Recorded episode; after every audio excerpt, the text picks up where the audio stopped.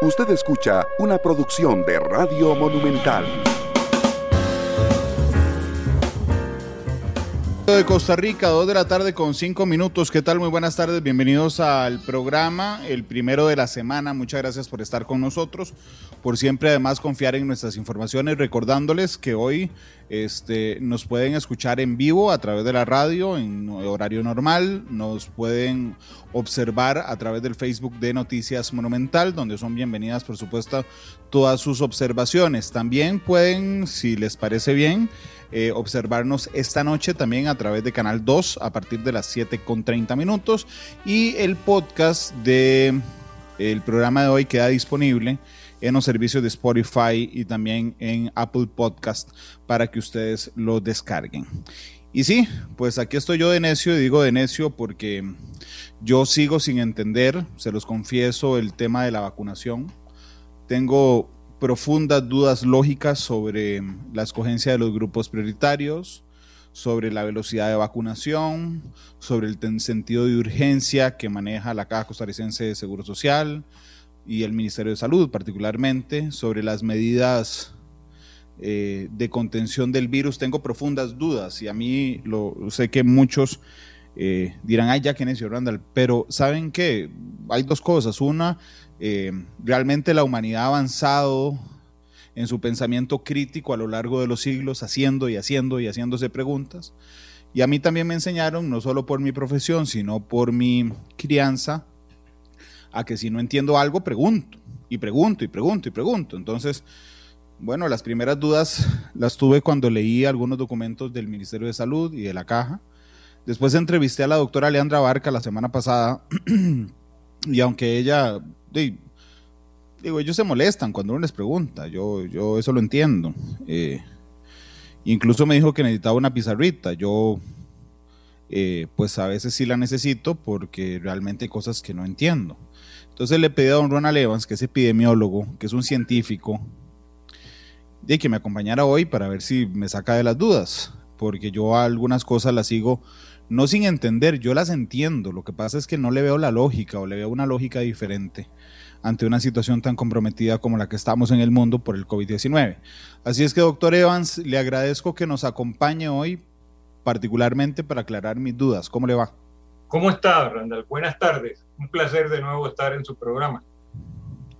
Gracias, doctor. Yo, doctor, usted tiene claro en la, vamos a ver, es que una cosa es tener claro la explicación de las autoridades, esa es una cosa, yo la tengo clara.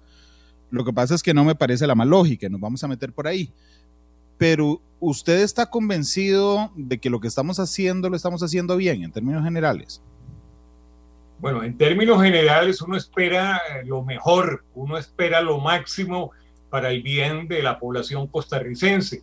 Y si es cierto, pueden haber dudas y más que todo interrogantes, sobre todo, por lo menos en lo que a mí respecta, eh, mis dudas o mis interrogantes están centradas en en la velocidad de la, de la vacunación. Yo creo que vamos a un paso muy lento, ¿verdad? Hay explicaciones, no hay duda, hay, razones que son de peso, como por ejemplo la producción de vacunas en el mundo y la llegada de, de, pocas cantidades de vacunas a nuestro país. Pero yo creo que es mejor que se hable claro ante la población y de que no se usen utilicen subterfugios de ninguna especie. Una claridad, por ejemplo, sería decir, señores, nosotros no podemos hacer más porque tenemos un ritmo de llegada de vacunas limitado. Tenemos, ¿cuántas hay? ¿Cuántas están llegando? 35 mil, 36 mil a la semana. A este ritmo, evidentemente, no se van a poder cubrir las metas que ha fijado el gobierno, las metas, por ejemplo, esas de vacunar a 3.7 millones de habitantes o el 72% de la población, a este ritmo no se va a conseguir en seis meses. ¿Por qué? Porque eh, los números no mienten, los números no engañan. Es cuestión de sacar cálculos. Si estamos eh, vacunando a 35 mil personas por semana, bueno, usted imagínese que en, ocho no, en ocho semanas, en dos meses, apenas cubriríamos la vacunación de aproximadamente 132 mil personas, porque estamos hablando de dos dosis para cada persona. Entonces, esa cobertura sería muy baja. Y si usted multiplica esa cantidad y a ese ritmo, pues evidentemente nos va a llevar prácticamente más de un año en cubrir a ese 72% de la población. Ahí, está centrado precisamente mi, mis dudas y que la velocidad es muy lenta. Realmente Costa Rica necesita hacer un esfuerzo muy grande recibiendo otro tipo de vacunas. Ya se sabe que la vacuna de Pfizer y BioNTech eh, eh, tiene que cubrir muchas demandas del mundo entero y sobre todo está cubriendo con amplitud y con generosidad a los países que previamente pagaron la vacuna, tipo Israel, tipo Estados Unidos. Por eso es que estos países tienen cantidades eh, e inclusive muy superiores a las que necesitan. El problema que ha tenido Estados Unidos es más que todo de logística, de, de desarrollo de la campaña pero en, Israel llevan por el 28% de la población vacunada. Canadá, Canadá eh, dice que puede disponer de cinco veces de vacuna en relación a su población, es decir, cinco veces la población de Canadá, ellos tienen asegurada la cobertura de este año. Yo quisiera saber en, en Costa Rica, por ejemplo, cuándo nos va a venir la vacuna de AstraZeneca, que ni siquiera está aprobada todavía emergencialmente en el país cuándo nos va a venir las vacunas que están este, referenciadas con COVAX, por ejemplo, cuándo van a llegar esas vacunas, o vamos a depender por cuánto tiempo únicamente de la vacuna Pfizer y BioNTech. Son, esas son las dudas que, yo por lo general tengo, ¿no? Es la velocidad de la vacuna y la disponibilidad de vacuna que va a tener el país. Que se le hable claro, en pocas palabras, se le dice al gobierno que estamos en, de acuerdo con, su, con, lo que trata de hacer, pero que por favor sea claro, sea diáfano, sea transparente, que no ocurra como en el pasado, que con tanto tiempo se trató de mantener eh, en la oscuridad aquello de la transmisión comunitaria, que todo el mundo sabía que teníamos transmisión comunitaria, pero el gobierno no se atrevía a decir la verdad. En este momento el país necesita palabras claras, necesita diafanidad. Yo, yo decidí dividir la entrevista de hoy, doctor, en tres temas que, que son, digamos, que están de acuerdo, aunque no en el orden, con el informe de, la, de que ustedes hacen en la Universidad Hispanoamericana. El primero es la velocidad de la vacuna, ¿ok? El segundo es eh, los grupos etarios a los que está, los grupos prioritarios, digamos, a los que se les está colocando la vacuna y tercero es la tasa R. Y hoy haciendo la, planeando la entrevista hace un rato, encontré cinco frases, eh, tres frases claves, uno por tema, que me hacen juego con lo que usted dice de ser muy claros. Es decir, a Costa Rica están llegando poquísimas vacunas, poquísimas.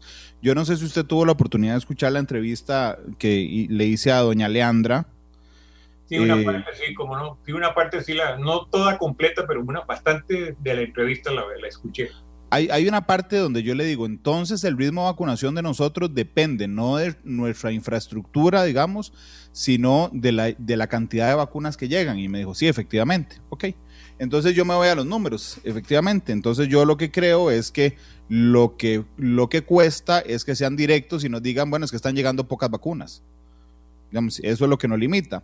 Porque aquí alguien, alguien me está diciendo en Facebook, Randall, pero es que somos el primer país en América Latina. Eso no es cierto. En la tabla de vacunación es Argentina, el primer país de América Latina, el que ha vacunado más porcentaje de su población. Y no es una tabla que hice yo, es una tabla que comparte justamente eh, la Universidad Hispanoamericana.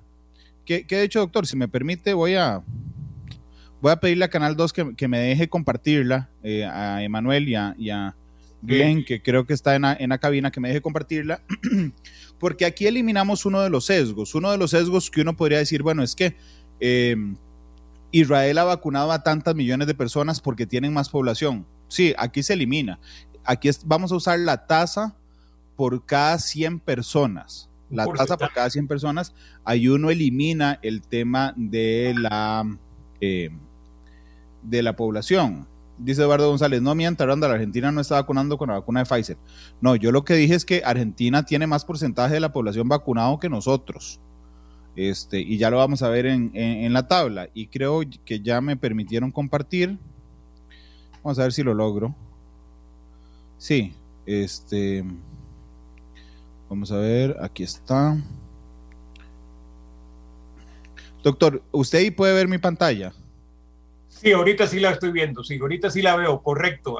Aquí tenemos para el día bueno, esto inclusive es bastante viejo, enero 11, pero inclusive también tenemos cifras más, más recientes. Sí, Argentina está por delante de Costa Rica, evidentemente.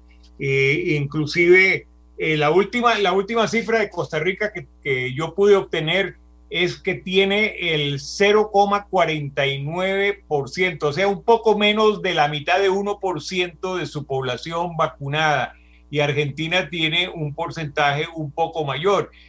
Eh, claro, eh, Costa Rica tiene el mérito, no se le puede negar, tenemos que decirlo y afirmarlo, que está entre los tres, cuatro primeros países de América Latina que inició su programa de vacunación. Pero este, México, por ejemplo, en este momento México está un poco adelante de, Costa Rica en, cuanto a vacunaciones.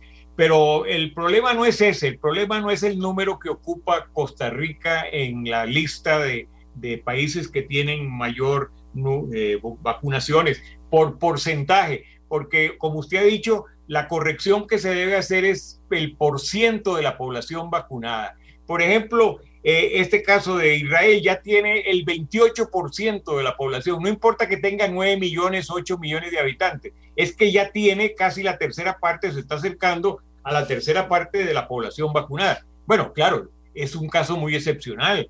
Eh, Israel cuenta con muchos recursos de todo tipo, logísticos y monetarios, económicos, y pudo llegar y está llegando a, esas, a, esas, a esos porcentajes tan elevados. Lo mismo pasa con los Emiratos Árabes Unidos, con Bahrein, etc. El Reino Unido, el Reino Unido eh, en este momento ya tiene el 6,5% de la población vacunada, a base principalmente de la vacuna de AstraZeneca. Pero no es ese el caso, ¿verdad? Costa Rica, ya dijimos, está entre los primeros países de América en iniciar la vacunación. El problema debe ser centrado en lo que usted dijo o sus dudas al inicio que es la velocidad de la, de la vacunación, la cantidad de dosis que nos están llegando. Yo diría, por, por, por consiguiente, de que no podemos depender nada más de la vacuna de Pfizer y BioNTech. Debemos ya este, buscar la llegada de la vacuna de AstraZeneca. La vacuna de AstraZeneca está aceptada en el Reino Unido, se está aplicando en los cuatro países del Reino Unido y en otros países también, ¿verdad? En, la Argentina creo que también están utilizando ya la AstraZeneca, lo mismo que en la India. ¿Y por qué nosotros tenemos que esperar tanto tiempo para darle el visto bueno a la entrada de AstraZeneca? Hoy salió una declaración del doctor Fauci ¿verdad? El mandamás norteamericano en el campo científico, en el, portavoz del gobierno en este sentido, diciendo de que en una cuestión de una o, dos semanas, cuando más, se le va a dar el visto bueno a la vacuna de AstraZeneca y a la vacuna de Johnson y Johnson y, del laboratorio Janssen, que también hoy publicó, creo que fue el sábado, publicó un trabajo en el New England Journal of Medicine donde dan los datos exactos de su última evaluación, es decir, de la fase 3. Es decir, que ya no solo la, publican en una revista de gran tradición científica y de gran fama, sino que eh, ya está prácticamente, va a ser aceptada lo mismo que AstraZeneca en Estados Unidos. ¿Por qué nosotros no iniciamos de inmediato eh, a recibir la vacuna de AstraZeneca? Esa es una vacuna que nos va a permitir mayor velocidad. ¿Por qué? Por cuanto es una vacuna, en primer lugar es mucho más barata, es la más barata de todas. Acuérdense que la AstraZeneca eh, es la más económica. Además, su mantenimiento es el más sencillo, no necesita, no requiere eh, grandes, bajísimas temperaturas, al contrario, con una temperatura de vacunación normal de 2 a 8 grados, con, con eso le basta, es decir, una temperatura de de cualquier refrigerador. Entonces, ¿por qué no aceleramos la llegada de esta vacuna? ¿Qué estamos esperando? a que únicamente a que Estados Unidos, que la FDA le dé el visto bueno para nosotros también darle el visto bueno. Bueno, tengamos un poquito de iniciativa. Esto es una emergencia. Estamos ante una guerra. Ante una guerra se utilizan medidas extraordinarias. Por lo tanto, nosotros en Costa Rica deberíamos hacerlo así, sin miedo alguno. Ya deberían, eh, si ya se hizo el convenio, si, si está hablado el convenio con AstraZeneca, vamos a recibir las vacunas. Inclusive yo creo que deberíamos este, garantizar y comprometernos a una compra mayor de ese tipo de vacunas, porque repito, tiene ventajas que otras vacunas no tienen. Y eh, en efecto, aquí decimos en Costa Rica, las mismas autoridades lo han dicho, de que el problema no es de logística, no es de planificación, y aquí nosotros estamos en capacidad de poner 300 mil, 350 mil vacunas en, un tiempo. En una semana. En una semana, exactamente, eso se ha dicho. En una semana tenemos capacidad de vacunar a 350 mil personas. Y ya también se ha vacunado en el, en el pasado, ha habido campañas de centenares de miles de vacunados en poco tiempo. Entonces, el único, la única traba, a mi modo de ver, que tenemos es la disponibilidad del producto, es decir, de la vacuna. Ahí está la, la, clave. Y el gobierno no, no, no, debe enojarse porque uno, porque uno señala estas, estas deficiencias o estas fallas o estas debilidades, llamémoslo debilidades del programa, no fallas, porque no son, no son culpa del, del gobierno. Lo único, la única culpabilidad que puede ser es que ahora se esté retrasando mucho en la llegada de otras vacunas que podrían ser salvadoras para la situación actual. Esto es una emergencia, ¿no? No podemos andar esperando cumplir con todos los reglamentos y requisitos científicos. Todos los países están actuando bajo un punto de vista de emergencia, porque esto es una emergencia, esto es una guerra, lo que tenemos con el COVID y especialmente como lo estamos viendo ahora con esta gravedad de la pandemia en el mundo, ¿verdad? Doctor, yo mm, voy a dar un dato, porque como usted me dijo que nosotros, el que tiene el informe, ya había datos nuevos, me metí a eh, Our World, Our World in Data, De, la Universidad de Oxford. Claro, para ver los, los, aquí estoy proyectando el corte a hoy. A hoy, bueno, y el, corte, y el corte a hoy le pasamos a Argentina, ¿verdad? Así es que lo ah, voy a rectificar. Lo veo, sí, sí, veo que está por, ya por encima Costa Rica y Argentina. Bueno, magnífico, hay que felicitarlo, ¿verdad? Ya estamos, esto es en cuanto a porcentaje de vacunados de acuerdo a la población, es decir, cuántos vacunados por 100 personas eh, hay en cada país. Israel ha vacunado casi a 30 de cada 100, el Reino Unido a 20 de cada 100. Sí, están este, llegando.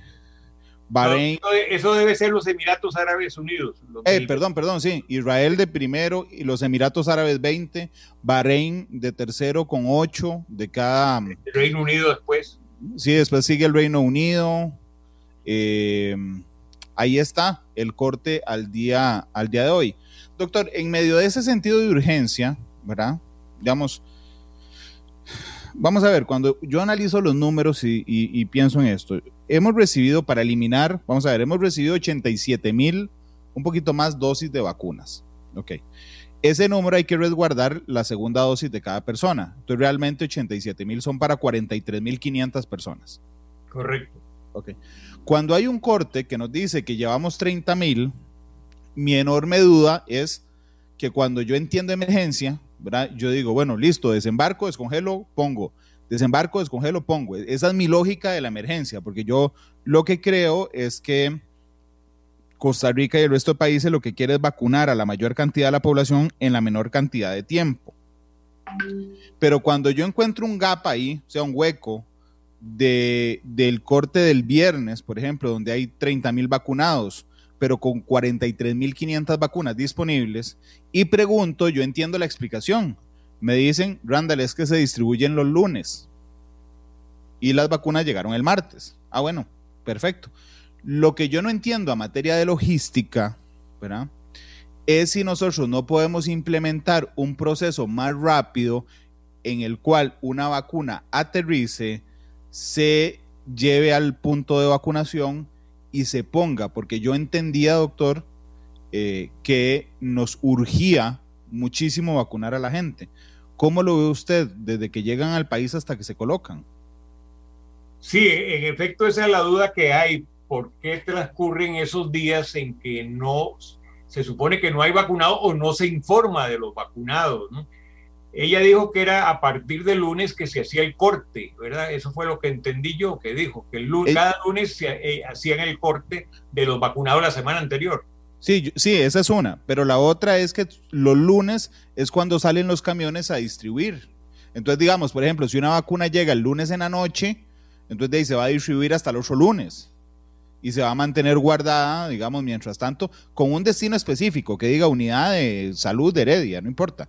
O sea, se guardan en un destino específico, pero solo los lunes se salen a distribuir. Este, eso es lo que a mí me, sigue llamando la atención, que son números fríos, 43.500 vacunas, 30.000 vacunados. Sí, hay, hay, hay, un hueco ahí de 12 o 14.000 vacunas que, que, se supone que deberían aplicarse en esa misma semana y no esperar cinco días o seis días para vacunar. Sí. Eso, eso yo no entiendo las razones oficiales para mantener esas vacunas sin aplicarse durante cuatro, cinco, seis días. No, entiendo yo la verdad. Doctor, justo antes. Después de salir, después de salir, vamos a ver si nos ponemos de acuerdo, porque yo no oí toda la conferencia. Eh, la doctora dijo que los lunes se hacía la distribución de la vacuna, ¿no es así? Sí, señor. Así es. Y entonces, ¿cuándo se comenzaban a aplicar esas vacunas? Después de, llegar a cada sitio, ¿no? es Exactamente después de llegar a cada lugar. Pero digamos, son los lunes cuando se empiezan a, entregar en cada lugar para que tengan disponible para la semana. ¿Y cuánto, cuando, cada cuánto se contabilizan entonces? Porque esa parte no la oí yo. Pues. Vea, ella lo que me dijo... informe, ella da el informe de vacunados, ¿qué día? Ella, la caja da el informe de vacunados los viernes. Los viernes. Ok, ajá. Este viernes dieron el dato 27 mil. Lo que pasa es que después en la noche lo aumentaron, porque ya contaron ese viernes, lo aumentaron a 30 mil. Pero desde el martes estaban disponibles más vacunas, o sea, en total 43 mil 500. La doctora lo que dijo es que los lunes es el día que se reparte, pero que yo tenía que tener claro, ¿verdad? Que usted tenía que abastecer al mismo lugar, o sea, usted tenía que garantizarle a cada una de las unidades de vacunación vacunas para todos los días, para los lunes, los martes, los miércoles, los jueves. Entonces, por ejemplo, a mí donde me choca la lógica es, es lo mismo que usted en un lunes o martes vacune a 500 personas, a que los vacune 100 el lunes, 100 el martes, 100 el miércoles, 100 el jueves y 100 el viernes. Claro, es lo mismo y más que se dice que el país tiene capacidad para vacunar muchísimo más cantidad de, personas en un tiempo dado. Si estamos hablando de 300 mil o 350 mil dosis en una semana, capacidad logística del país, pues lógicamente se deberían aplicar con la mayor rapidez posible.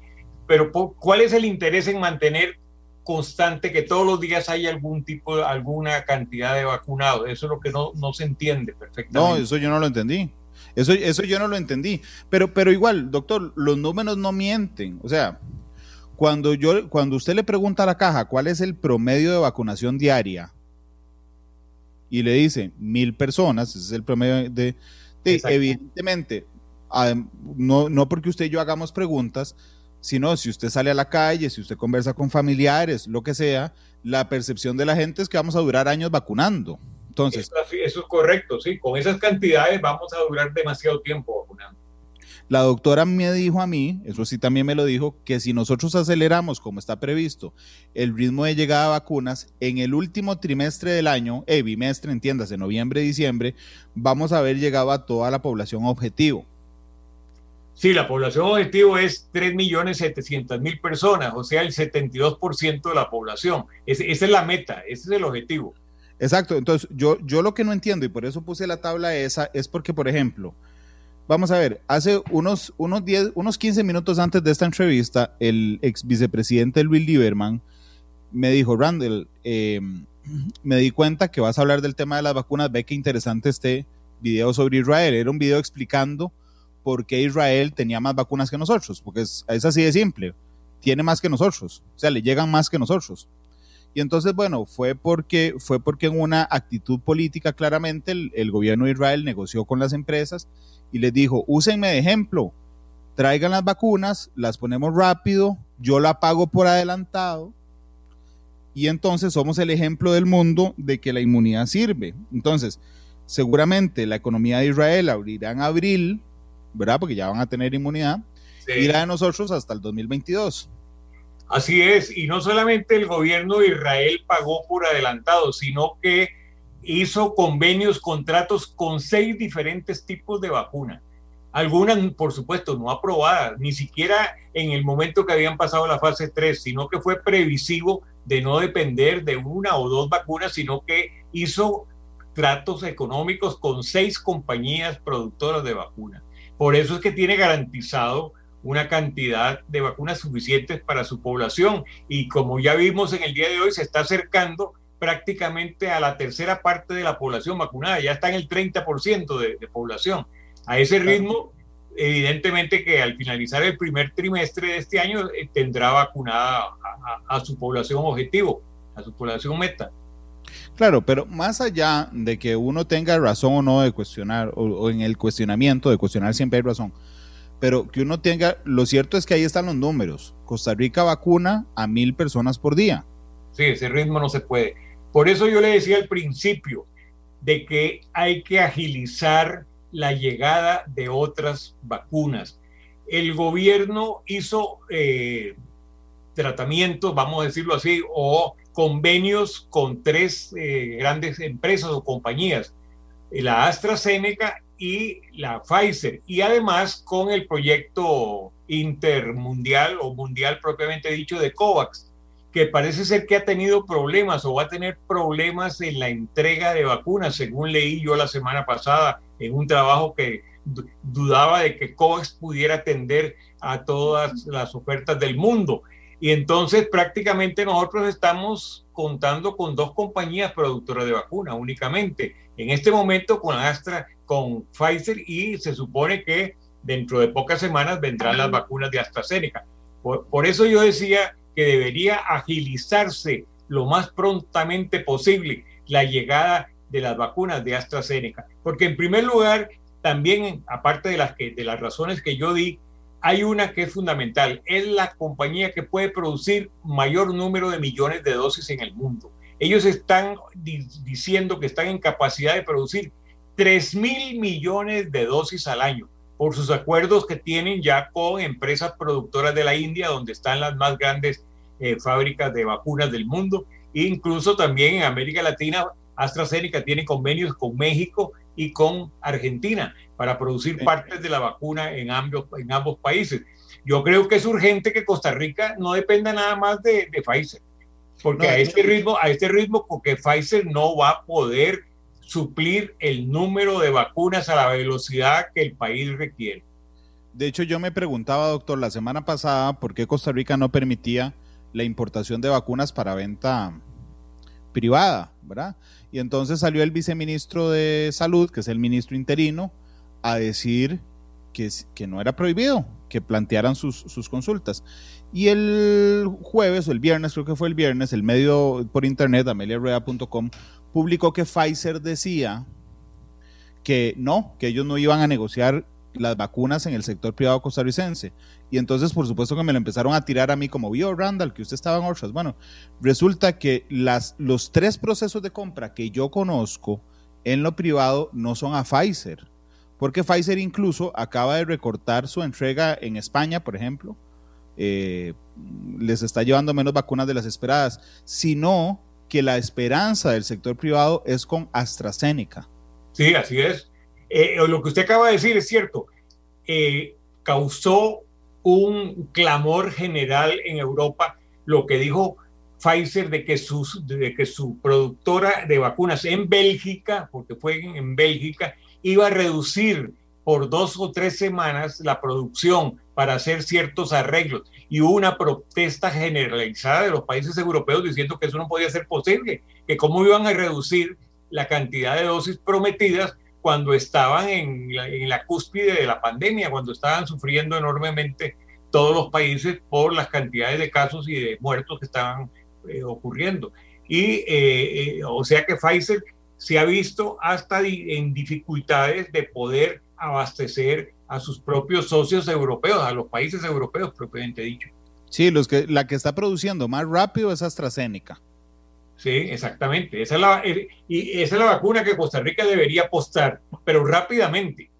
Es decir, no esperar a que, a que, a que reciba la santificación oficial de los Estados Unidos.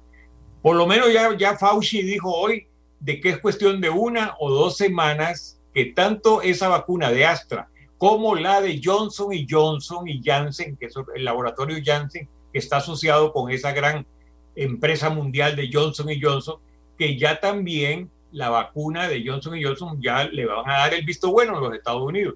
Es decir, están aumentando el número de vacunas y pues probablemente en dos o tres meses tengamos ya otras vacunas de, de China o, o, de otros países de que puedan estar en el mercado.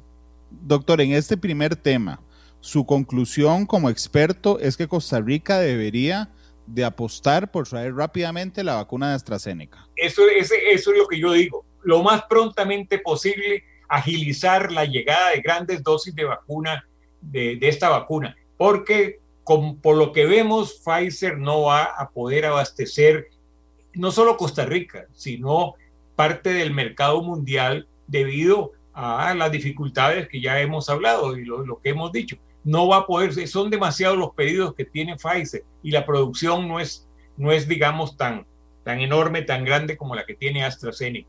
Por lo tanto, la conclusión que yo diría, la recomendación que yo podría hacer es que Costa Rica debe hacer un esfuerzo extraordinario en agilizar la compra y llegada de la vacuna de AstraZeneca para poder, digamos, eh, aumentar estos porcentajes de población inmunizada. Si no, olvidémonos del asunto. ¿eh? Esto va a, un paso ya no lento, sino que lentísimo y no podríamos llegar ni a, ni a cubrir esa, la mitad de la, de la población a vacunar a fines de noviembre o fines de diciembre de este año. Doctor, pasemos al segundo tema, que es el de los grupos obje, obje, objetivo sí. o objeto de la vacunación. Aquí se hizo un primer grupo que estableció el Ministerio de Salud, donde están los médicos, por supuesto, y las enfermeras y enfermeros que están en el primer grupo, en la primera línea, ¿verdad? Sí. Pero también se incluyó a los adultos mayores de, en, en hogares de, la, de, larga estancia, en asilos, como se les conocía antes, ¿verdad?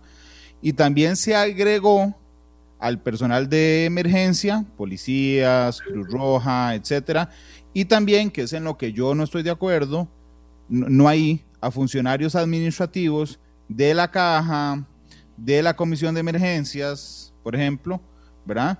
Y de último en esta lista a los médicos privados.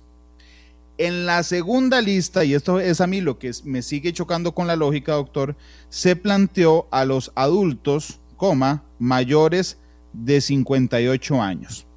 Cuando yo reviso las cifras, resulta que del total de enfermos con COVID-19 mayor de 58 años, el 13% se muere. Pero la población entre 20 y 50 se muere el 0.48%. Es decir, por ejemplo, los funcionarios administrativos de la Caja, de la Comisión Nacional de Emergencias, que tengan entre 20 y 50 años, están siendo vacunados antes que el grupo que más se muere, que es el de mayor de 58 años. ¿A ustedes qué les parece esa priorización en la colocación de las vacunas, doctor? Cada país ha establecido los grupos prioritarios para vacunar y ha habido suficiente tiempo, meses, por lo menos como mínimo seis meses, para poder haber determinado la composición de estos grupos. Por ejemplo, yo recuerdo que cuando salió el informe de Estados Unidos de priorización de grupos, este, yo eh, lo distribuí entre eh, colegas y amigos, inclusive a, colegas del ministerio, les envié ese material norteamericano, producido con muchísima anticipación. Y ya yo sabía que aquí en Costa Rica también la Comisión Nacional de Vacunaciones estaba trabajando en ese sentido. Y este, bueno, fue hasta cierto punto eh, sorpresivo la aparición de los grupos nuestros, criollos, vamos a decirlo así, costarricenses, porque a, a mí, en mi parecer no se ajustaban a lo que otros países han determinado como prioridad. Para mí, ¿cuál es la prioridad absoluta o debería ser la prioridad absoluta del primer grupo? Bueno, en primer lugar, el, personal de salud que está en los frentes de batalla, en los hospitales, atendiendo a pacientes con COVID. Eh, son los médicos, las enfermeras, el personal auxiliar que tiene que lidiar día a día con pacientes que llegan. Ese, ese, ese personal tiene para mí eh, prioridad absoluta, debe, debe estar en el primer grupo. En segundo lugar, eh, se habló de que deberían de ser las personas mayores de 65 años y en especial aquellas con factores de riesgo, es decir, con, con, con comorbilidades que se sabe que apresuran o por lo menos facilitan o aumentan la probabilidad de morir, enfermedades cardiovasculares, diabetes, nefropatías, enfermedades pulmonares crónicas. Ese, ese era un grupo indiscutido de, estar. Luego, este, sería eh, en este primer grupo, bueno, después vino la posición del profesor, del doctor Rosero Bixby, de que deberían todas las personas de, de 70 a 79 años y de 80 a 89 años deberían estar en este grupo de prioridad también absoluta. ¿Por qué? Porque allí se produce prácticamente la cuarta parte de todas las muertes que ocurren eh, por COVID en Costa Rica y en el mundo. Pero allá meter a otro tipo de personal administrativo, en este grupo número uno, personal que no está en los hospitales, personal que no atiende pacientes, personal que no tiene contacto con enfermos, yo creo que es un error. Esos grupos en ningún otro país que yo sepa están incluidos en el grupo número uno de prioridad máxima. Ahí, sí, ahí sí difiero, yo no, no estoy de acuerdo en incluir a esa cantidad de personas. Y eso da pie, eso ha dado origen a que muchos gremios ahora están pidiendo que también se les tome en cuenta y que también deben entrar en este grupo número uno, como por ejemplo el de los docentes, los maestros, etcétera. Y así podrían ser, así podrían aparecer otros gremios pidiendo igual privilegio de, de, estar en el grupo número uno. Por lo tanto, estrictamente hablando, ahí debería el primer grupo estar constituido únicamente por trabajadores de primera línea de combate en el, en el caso del COVID, en los hospitales, en las clínicas donde se den pacientes y personas mayores de 65 años y con aquellas personas también, ahí sí podrían incluir personas menores de 65 años, pero que presenten estos factores de comorbilidad, estos factores de riesgo, que, que son las enfermedades que yo acabo de citar. De hecho, doctor, yo, yo iba a ir más allá, y, pero, y voy a ir más allá, pero como usted es el especialista, bienvenido si me discute. Porque aquí me dice alguien, Randall, es que los hospitales no funcionan sin personal administrativo. Sí, yo no estoy pidiendo que los dejen de vacunar. Es la priorización, es decir, a quienes se vacuna primero, ¿verdad? Porque entonces, realmente en el primer grupo, ¿ok? Yo hubiera puesto efectivamente a los médicos y a las enfermeras y a los auxiliares que atienden a los pacientes. ¿Por qué razón? Porque si ellos no están, los pacientes se mueren. ¿verdad? Esa es mi razón para, hacer, para ponerlos de primero. Después, como se hizo en Reino Unido, por ejemplo, hubiera puesto a las personas mayores de 65 años. Y después de ellos, al personal administrativo, incluso de los EBAIS. Entiéndase, voy a decirlo el guarda, las enfermeras, eh, las, las secretarias, perdón, yo las hubiera puesto en el primer grupo, pero hasta después de vacunar a los que se mueren. Y mi explicación es esta. Cuando yo veo la priorización que hace el Ministerio de Salud, doctor, yo tengo la impresión de que lo que estamos buscando hacer es no evitar muertes por COVID. Y es horrible lo que voy a decir. Pero si usted, va, si usted lo que quiere es evitar muertes por COVID, entonces vacuna a toda la población mayor de 65, primero. Aquí lo que estamos intentando es no colapsar los servicios de salud, ¿verdad? Entonces yo creo que sería más transparente decirle al país no suave, es que nos interesa más no colapsar los servicios de salud en términos generales que no se mueran. Entonces, nada más para aclarar eso, yo no quiero que eliminen al personal administrativo de la lista.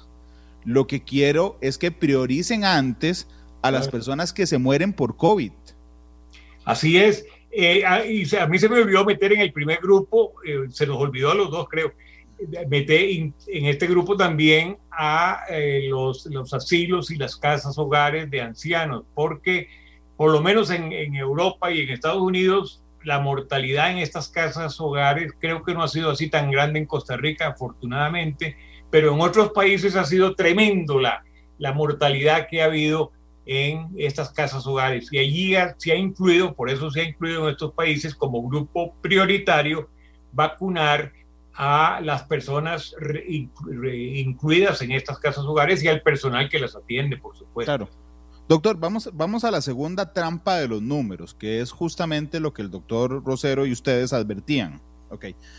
Yo termino el primer grupo, Entonces ya vacuno, así como estamos, a los médicos, las enfermeras, los auxiliares, las eh, personas mayores en hogares de larga estancia, los equipos de emergencia, eh, los funcionarios administrativos de la caja y de la comisión de emergencia, que ojo, están siendo vacunados antes que los doctores de las, de las clínicas privadas, pero bueno, y a los de las clínicas privadas. Ahí tengo el primer grupo y voy al segundo grupo. Entonces resulta que la población costarricense mayor de 58 años son 800 mil personas. Es decir, a un promedio de mil diarios solo, solo para vacunar al grupo que más se muere, que son los mayores de 58, necesito prácticamente dos años y medio a un ritmo de una vacunación de mil por día. Bueno, volvimos al punto uno, ¿no? la insuficiencia, la incapacidad de poder vacunar en el tiempo estipulado a un porcentaje eh, asignado como meta a vacunar. Es imposible. A este ritmo es totalmente imposible. Eso, eso, eso, eso, fue, eso es parte de lo que hablamos en el primer punto y estamos totalmente de acuerdo. Si no hay una llegada de cantidades apreciables de vacuna en las próximas semanas, esa meta es inalcanzable bajo todo punto de vista eh, lógico, humano, estadístico, como usted quiera llamarlo. Es, es inalcanzable, no se puede alcanzar. Doctor, pero vamos a ver, usted es epidemiólogo. ¿Cuánto importa la información a la gente en una epidemia?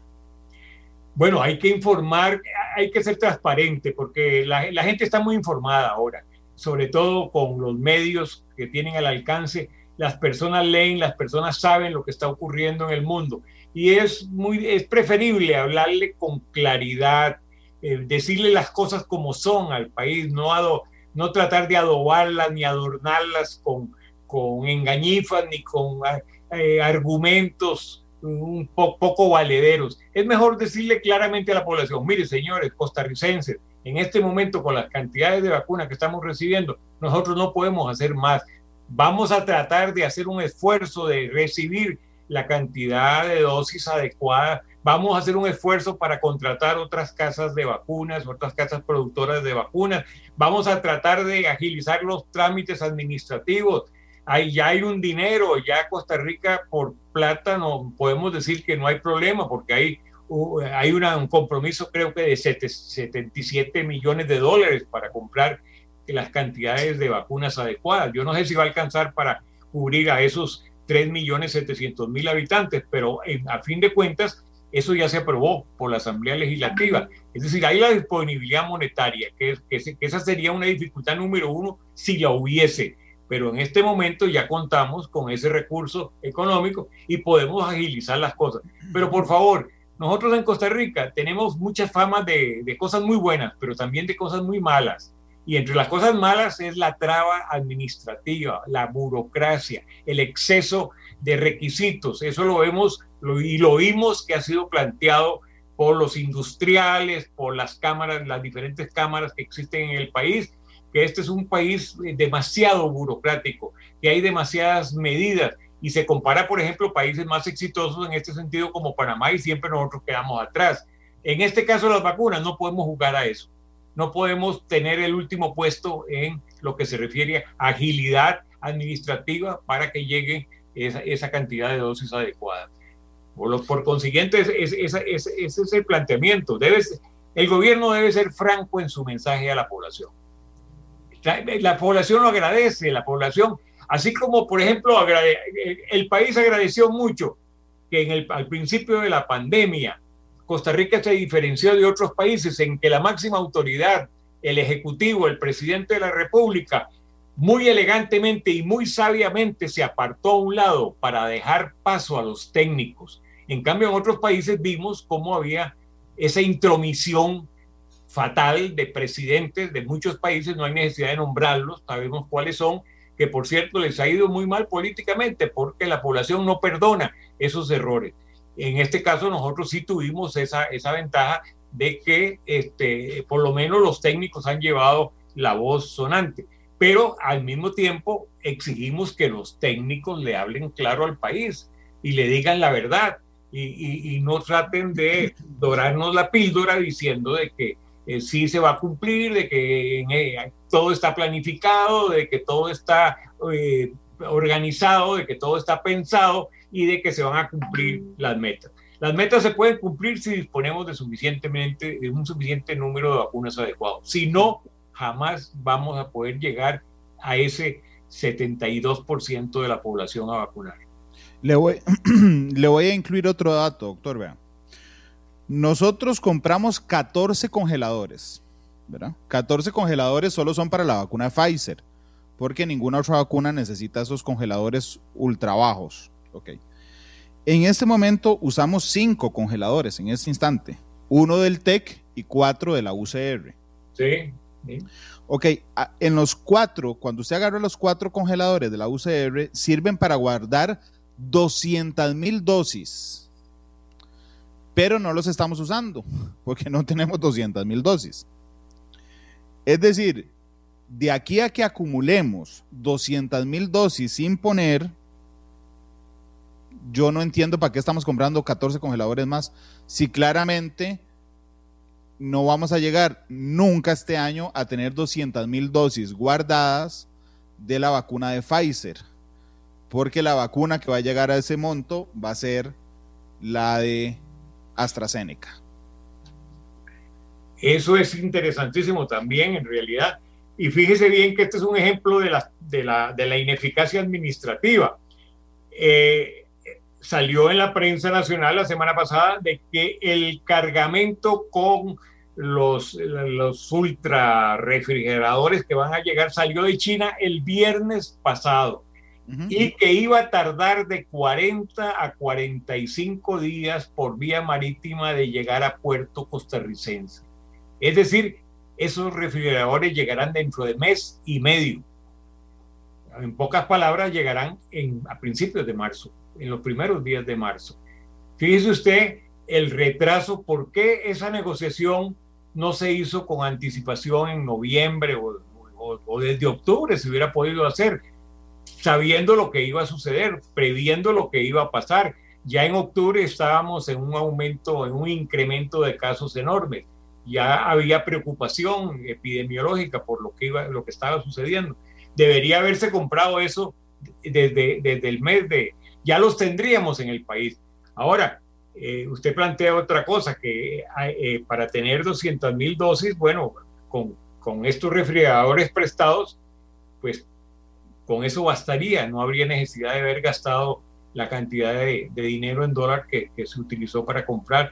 Pero eso son otras cosas que también nos deben explicación, eh, nos deben explicar eh, por qué con ese razonamiento aún así se compraron estos refrigeradores. O es que en verdad se ha pensado que para marzo la cantidad de vacunas que vamos a tener es tan grande que se van a requerir el uso y la utilización de esos ultra refrigeradores. Vea, si nosotros de aquí a marzo tenemos 200 mil vacunas por semana, de las ponemos, porque según la doctora Barca, la capacidad de vacunación nuestra es de 350 mil vacunas por semana. Entonces, entonces, tampoco las vamos a tener guardadas. Pero bueno, esa consulta se la estamos haciendo a la caja. si, tenemos esa, si vamos a tener esa cantidad, entonces son, fueron bien compradas. Lo único es el tiempo, quizás, deberían ya estar en el país. Sí, que, que, que bueno. Doctor, perdón, regresando a los grupos etarios, Ustedes plantean, ¿verdad?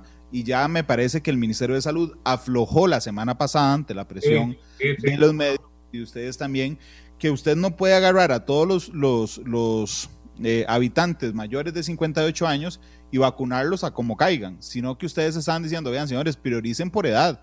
Es decir, si hay 20 que tienen más de 100, entonces esos son los primeros vacunados y ahí vamos bajando la edad hasta llegar a 58, ¿es correcto?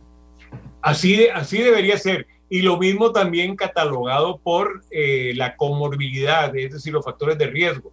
No es igual una persona de 60 años que, que, que, no sea hipertenso, que esté en buenas condiciones físicas, que una misma persona de 60 años, pero que tenga complicaciones, que sea diabético, que tenga una insuficiencia renal o que tenga una hipertensión arterial. No es igual. Ahí tendría que haber una subclasificación eh, de acuerdo a la gravedad de cada caso.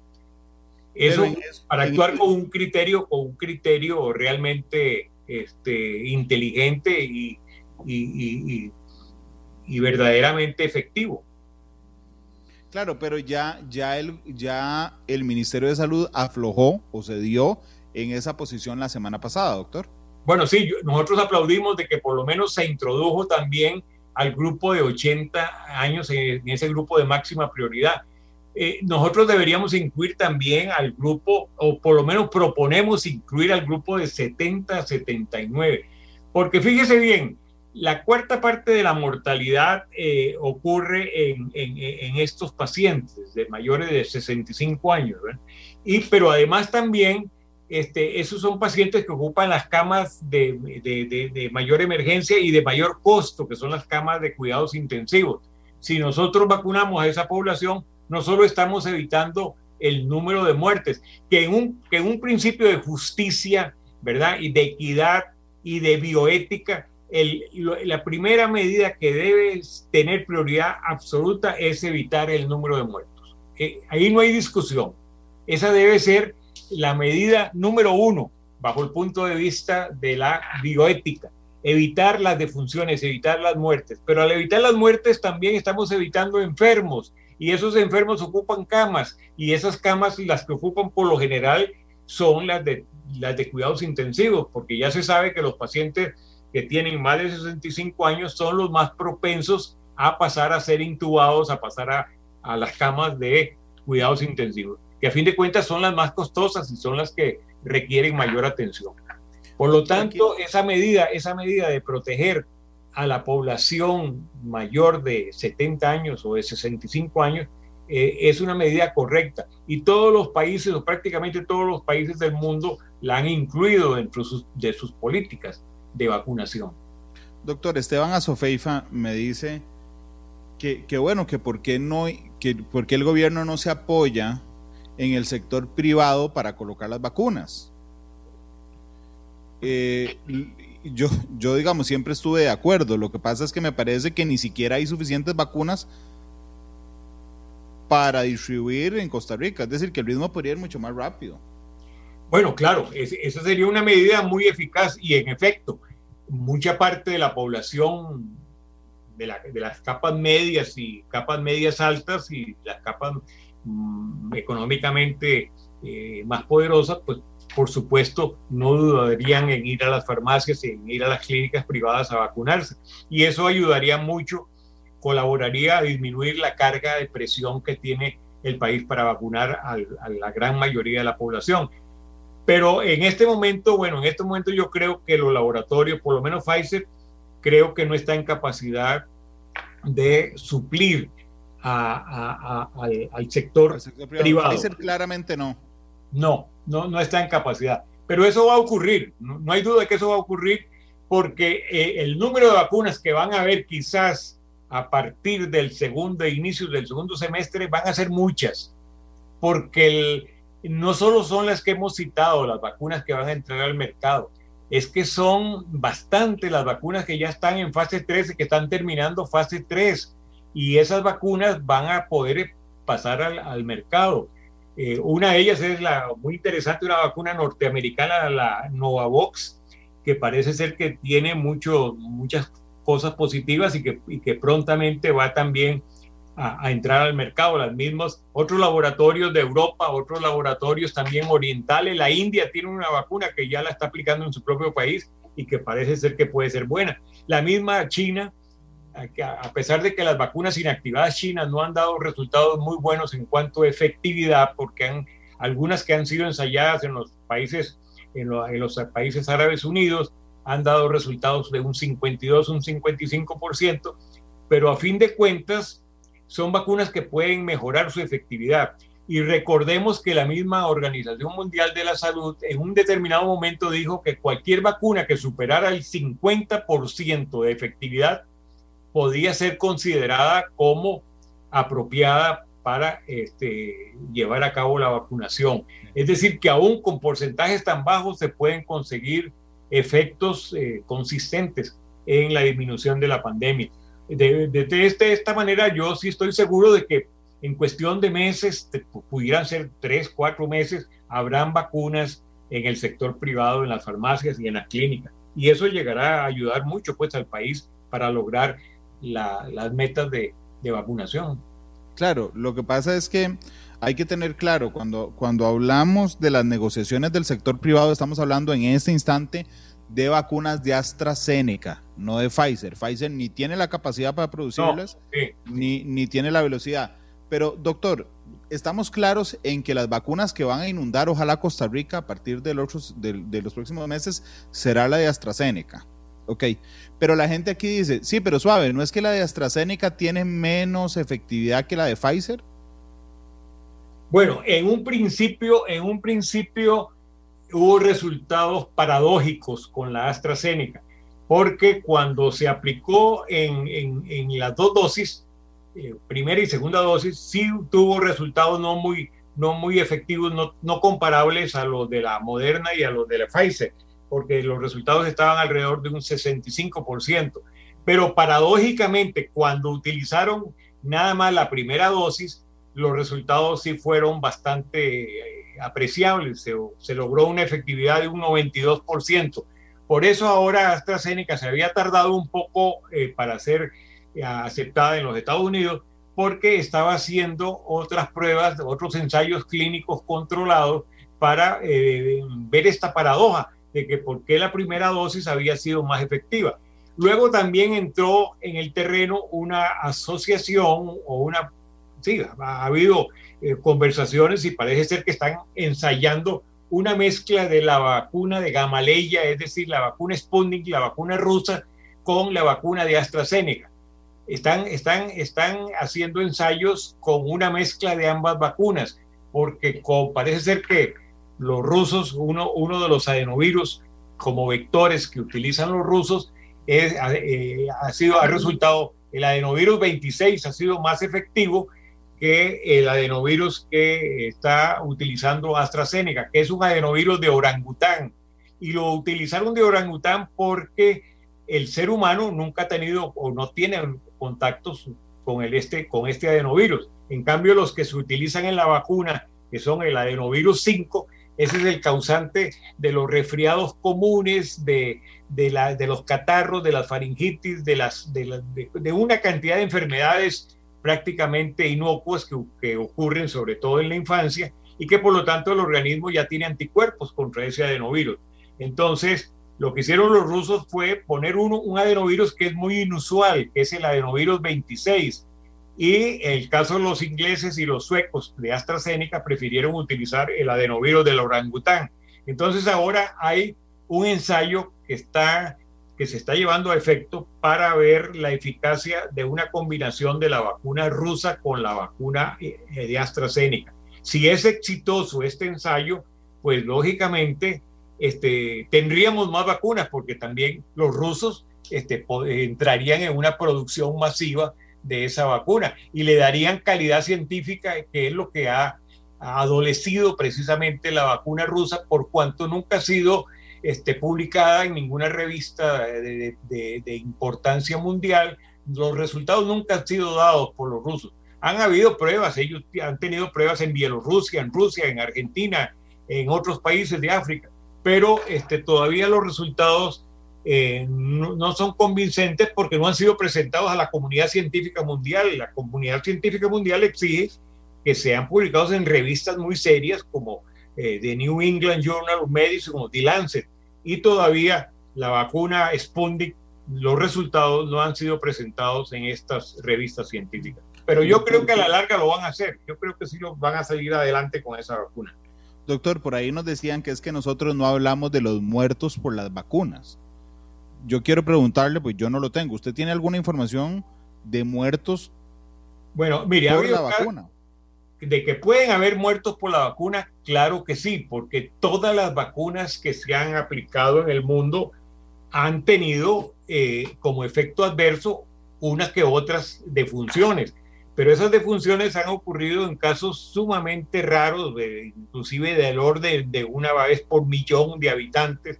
La misma vacuna eh, que, se utilizó muchísimo, la vacuna Saving, trajo este, este tipo de, de, efectos en algunos casos. Ahora últimamente hemos oído casos que han dado mucha, que han llamado mucho la atención, como el médico este norteamericano que tuvo un shock anafiláctico y murió siendo una persona sana. He oído también de unos casos en Noruega, que han habido unas defunciones en, en Noruega eh, que se atribuyen a la vacuna, pero todavía, repito, necesitamos que haya una evidencia científica, que haya habido, que haya aportes más concluyentes para poder decir si cuál va a ser, eh, eh, cuál sería el efecto peor que sería de una vacuna, que es causar la muerte. Lo que sí sabemos son de los, del porcentaje de efectos secundarios eh, algunos de ellos muy leves, como pudieran ser el dolor, la fiebre, la cefalea, pero ah, recordemos que hay una fase cuarta que pasa desapercibida en las vacunas. Esa fase cuarta es la aplicación en las poblaciones en cantidades grandes, en cantidades de millones de personas. La vigilancia de las vacunas continúa en esta fase cuarta, es decir, cuando ya se está aplicando a nivel mundial en, repito, en grandes cantidades de personas. Ahí todavía se analizan, ahí se siguen analizando los efectos adversos de algunas vacunas. Pero repito, no hay ninguna vacuna 100% segura en el caso de no dar algún efecto colateral, algún efecto adverso. De hecho, todos los medicamentos también. ¿Cuántas personas mueren por medicamentos eh, al año en el mundo? Son centenares de miles, de miles. En Estados Unidos son más de 100 mil personas las que mueren por efectos adversos de, los medicamentos. Las vacunas entran también en este terreno. Muy, ah, desafortunadamente van a haber muertes o efectos graves, pero que esperamos que sean sumamente raros, que sean la excepción de la regla, que, que hablemos de efectos de, de un caso por cada millón de habitantes o cada millón de personas eh, inoculadas, inyectadas con la vacuna. Doctor, Pero eso hay que tomarlo en cuenta, claro. Recuerda que al inicio le decía que yo tenía una frase para cada uno de los temas. En el tema de las vacunas, la frase que para mí representa lo que está pasando y podrían decírnoslas con esa claridad es que estamos recibiendo muy pocas vacunas. Eso no quita el logro de ser uno de los países, de los primeros países de América Latina que lo recibió, eh, eso no les quita ese logro, pero digo, podrían ser más transparentes diciéndonos, estamos recibiendo muy pocas vacunas. Ok, en esto segundo, en esto segundo de los grupos etarios, yo creo que sería más claro decirle al país, vean, es que nos preocupa más el colapso de los centros de, de salud que necesariamente, digamos, la muerte de las personas mayores, porque yo creo que así lo estamos enfocando. Pero en el último tema, que es el de la tasa R, doctor, aquí todo el mundo celebra el buen comportamiento de los ticos en diciembre. ¿Cómo eso no nos, no nos generó un, un, disparo de la pandemia? Y yo leo el informe y lo encuentro que sí, porque pasamos en una tasa R de, de transmisión de 1.06 a 1.12 y todas las provincias aumentaron su tasa por millón de habitantes. En efecto, y en primer lugar todavía no hemos terminado enero, todavía no vamos, todavía no podemos decir cuál va a ser el impacto de eh, diciembre, del mes de diciembre sobre la pandemia.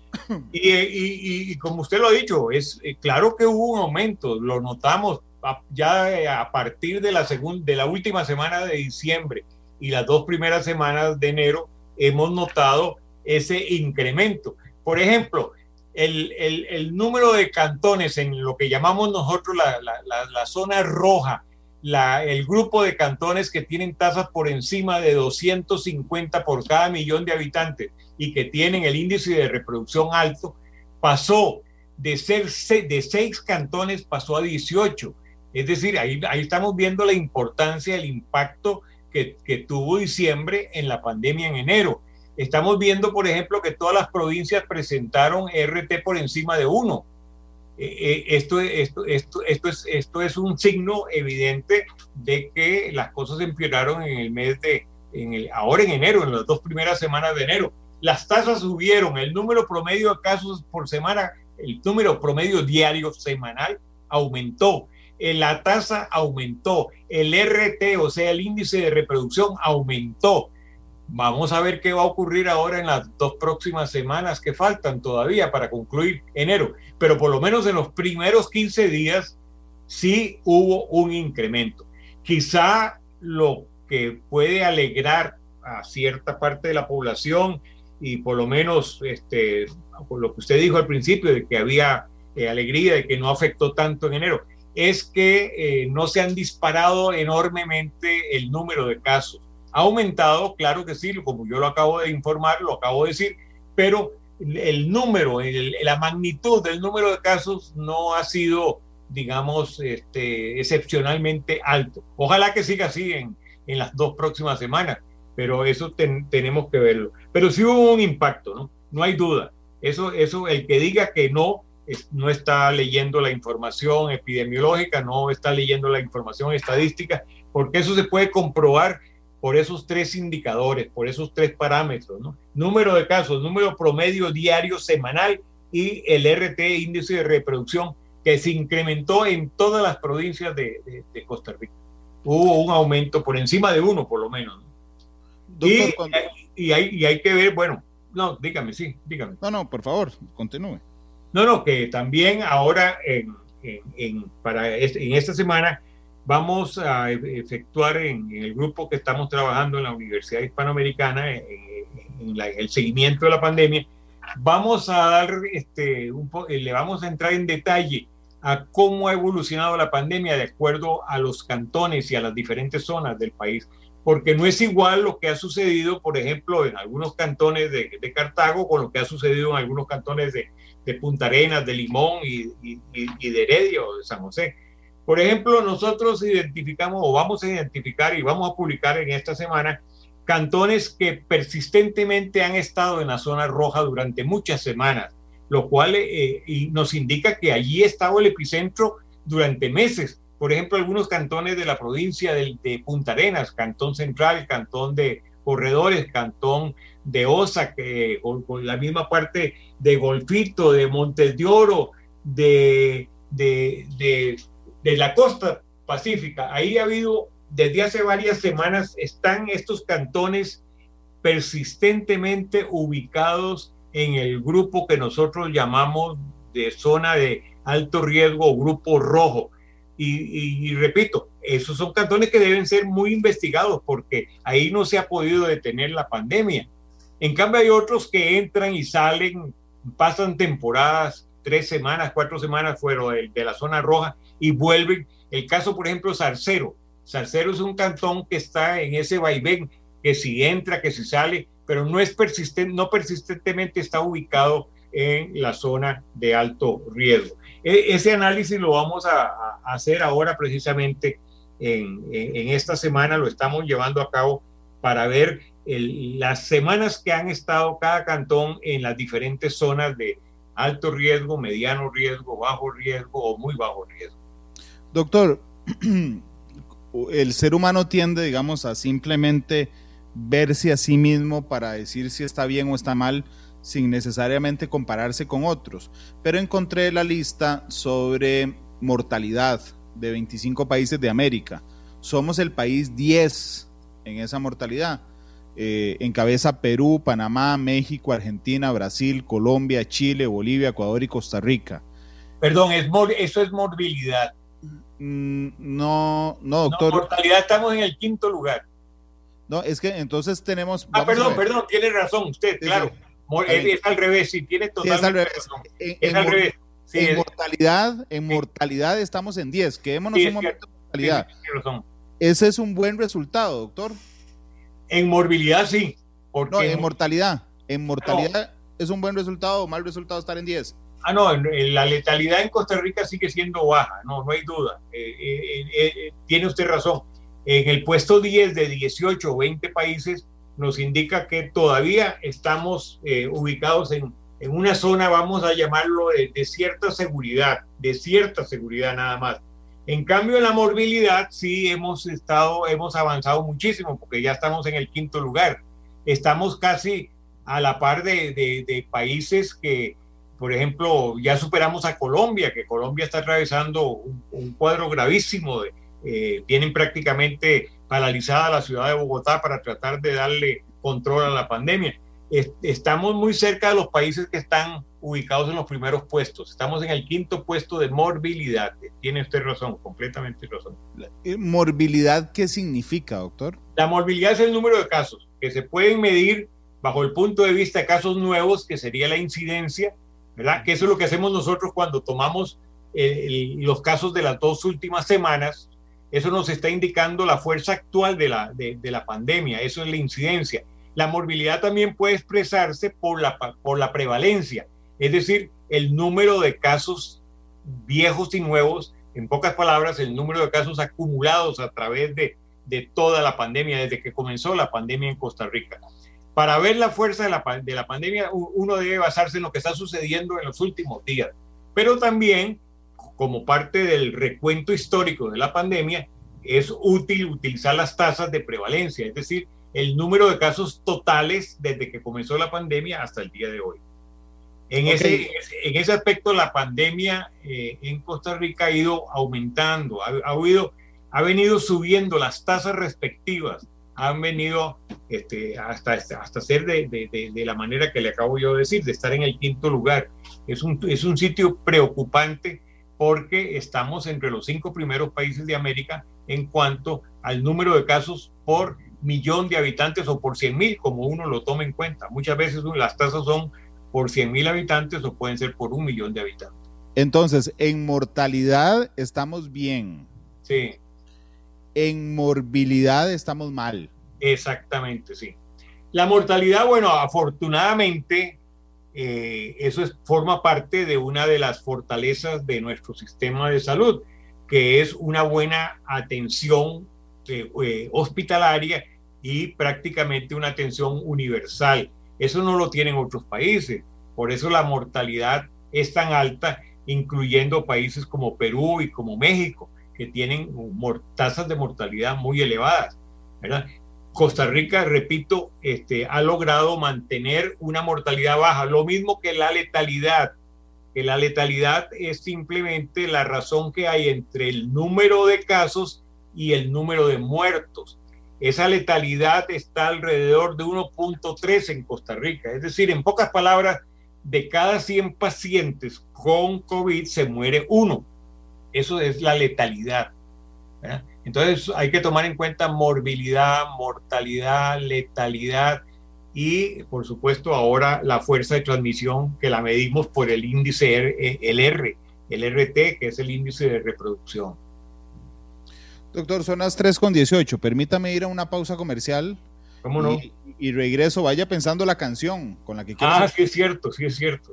El programa de hoy. Son las 3 con 18. Vamos a la pausa comercial y ya regresamos con más.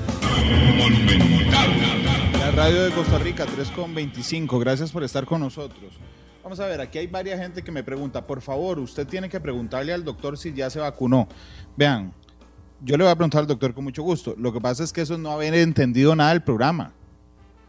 Eh, porque ya hablamos cuáles, cuáles son el grupo 1 que existe en, la prioridad. Doctor, y aunque yo no sé si usted sigue trabajando en la caja o en, en, algún hospital en particular, creo que no, eso lo saca del grupo 1.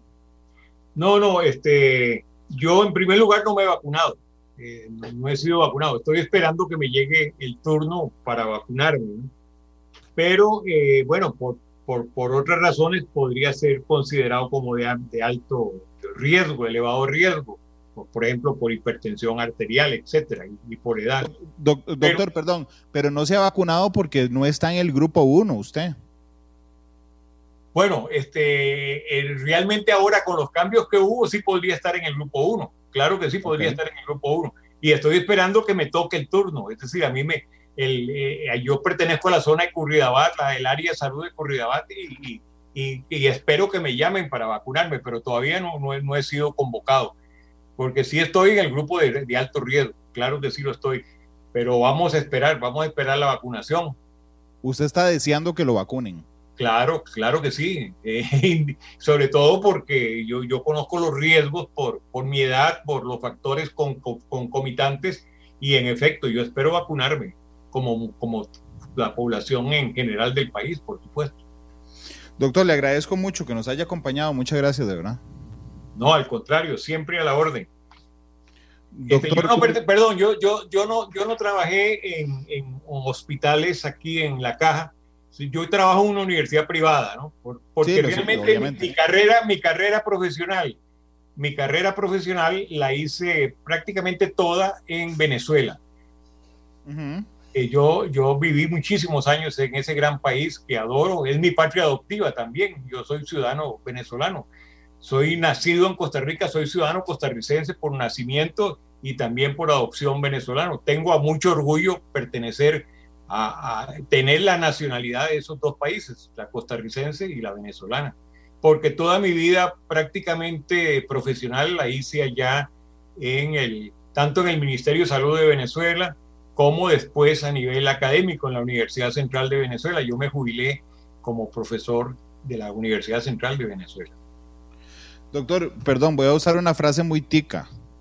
No quería huevarlo, pero es que estoy revisando el grupo 1 y, aún con los cambios usted no está. Usted está de primero en el grupo 2.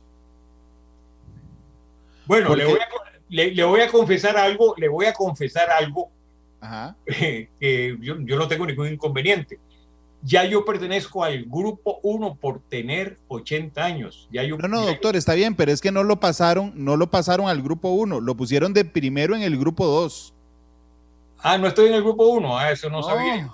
Ve, yo no lo quería huevar, hablando de lo, de lo tico, pero el grupo 1, el grupo 1 sigue siendo, y no es ninguno de sus casos, es trabajadores de la caja, trabajadores del Ministerio de Salud, personal que labora en hospitales privados, la Comisión Nacional de Emergencias, bomberos, Cruz Roja y los cuerpos policiales, seguridad, tránsito, migración, penitenciarios municipales, OIJ y adultos mayores en hogares de larga estancia. Ah, caray, me, me dio una mala noticia entonces usted. Le di una mala noticia, yo, Doc. Por eso juraba, yo, juraba, que ya estaba en el grupo número uno, grupo prioridad máxima, por, por la edad y, por, factores de riesgo. Usted está en el grupo dos de primero. Ah, pero, pero ve que su caso me refleja. Todos los que yo dije van a ser vacunados antes que usted. Sí. Que es mayor de 80. Bueno, la verdad, no me agüeve, como decimos aquí en criollo. Este programa fue una producción de Radio Monumental.